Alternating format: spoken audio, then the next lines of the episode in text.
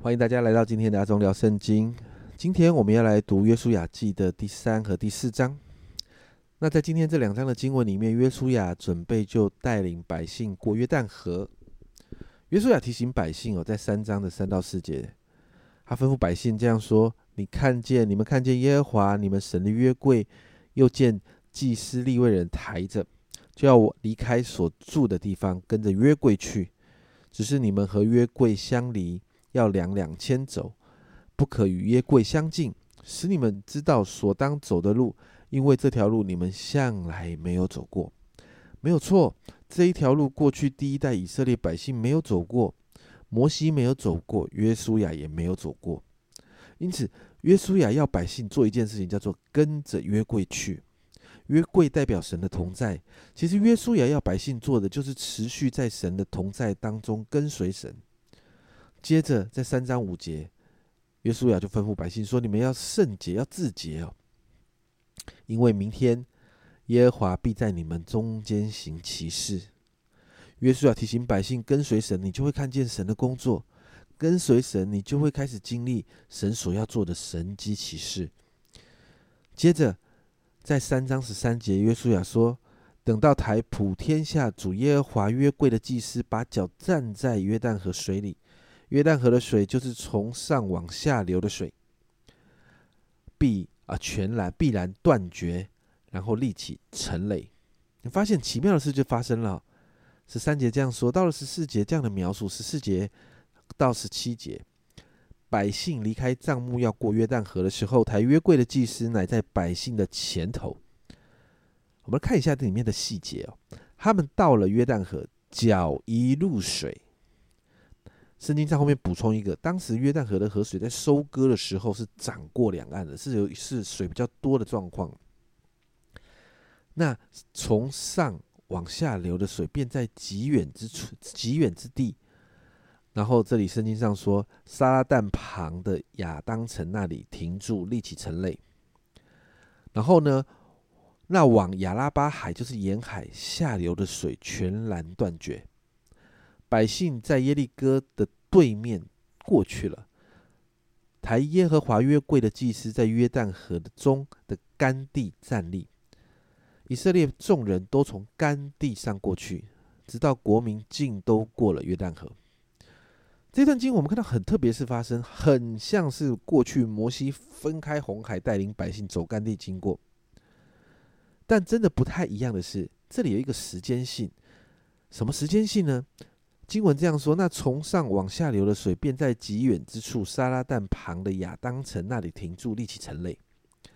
圣经上这样说：亚当城离约书亚他们过河处的那个地方，其实是有一个距，有一段距离的。所以水不是立刻消失，是慢慢的不见了。很多的时候，我们向神祷告的时候，神做事的方式不见得是立刻，但我们总是会看到一点一点的改变。接着，约书亚要百姓取十二块石头。四章七节这里说，你就对他们说，因为这是因为约旦河的水在耶和华的约柜前断绝，约柜过约啊约旦河的时候，约旦河的水就断绝了。这些石头要做以色列人永远的纪念。所以大家过河之后，吼，在十九到二十节，四章十九到二十节，正月初十，百姓从约旦河里上来，就在吉甲，在耶利哥东边安营，他们。从约旦河中取来的那十二块石头，约书亚就立在基甲。哇，你看到这一段经文很特别哦。过河了，过河代表什么意思？过河代表百姓已经脚踏在应许之地上了。所以过了河之后，约书亚要百姓把那十二个石头在那个地方，在那个地方有立起来做一个纪念。所以二十二到二十四节为什么要这样做？四章二十二到二十四节，你们就告诉他们说：以色列人曾走干地过这约旦河，因为耶和华你们的神在你们面前使约旦河的水干了。等你们过来，就如同耶呃，就如耶和华你们的神从前在我们面前使红海干了，等着我们过来一样。要使后面这个才是重点，要使地上万民知道耶和华的手大有能力。也要使你们永远敬畏耶和华你们的神。也就是在经历这个神机之后，两件事情会发生。第一个，这个地上的万民会知道耶和华是大有能力的。第二个，耶稣亚要提醒百姓要学习敬畏神。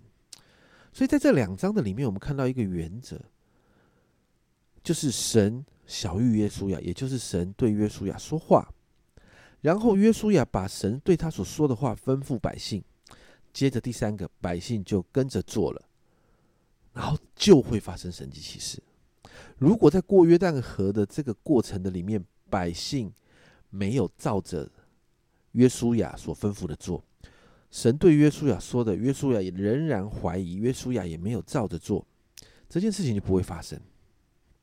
所以，我们看到这有一个美好的榜样，好像一个 SOP 的公式，就是以色列人紧紧的跟随神，神说了，领袖吩咐了，以色列人就做了；神没有说，他们就等；神说了，他们就做。其实你会发现，这就是神一直要百姓所学习的东西。从过去会幕起行跟安营的原则里面，到现在要过约旦和开始的所有征战，全都在这个原则里头。因此，我们今天为我们自己来祷告：神透过圣经，神透过领袖，神透过你的牧羊的牧羊你的人，神透过环境常常对我们说话。但我们要来祷告。如果神说了，我们就求主帮助我们，可以顺服，而且勇敢的学习来执行。我们祷告神对我们所说的话，我们里面有一颗全然顺服的心，家人们，因为这会带来极大的祝福。你有一颗顺服的心吗？你知道吗？神总是对我们说话，但神说了，你有好好的遵行吗？这是阿忠聊圣经今天的分享，阿忠聊圣经，我们明天见。